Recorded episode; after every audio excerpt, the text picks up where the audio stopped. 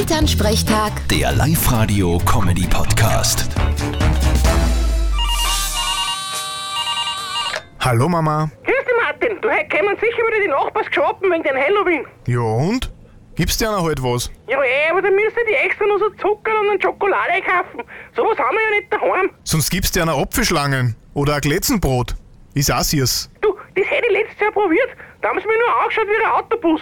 Und wenn wir einfach so tun, wie wenn wir nicht daheim sind, heute auf die Nacht, hä? Da müsst's aber komplett das ganze Licht antragen und still sein. Und das über Stunden.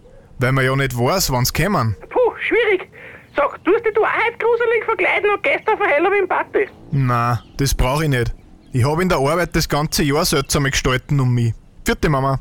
Okay, verständlich. Bitte, Martin. Elternsprechtag. Der Live-Radio-Comedy-Podcast.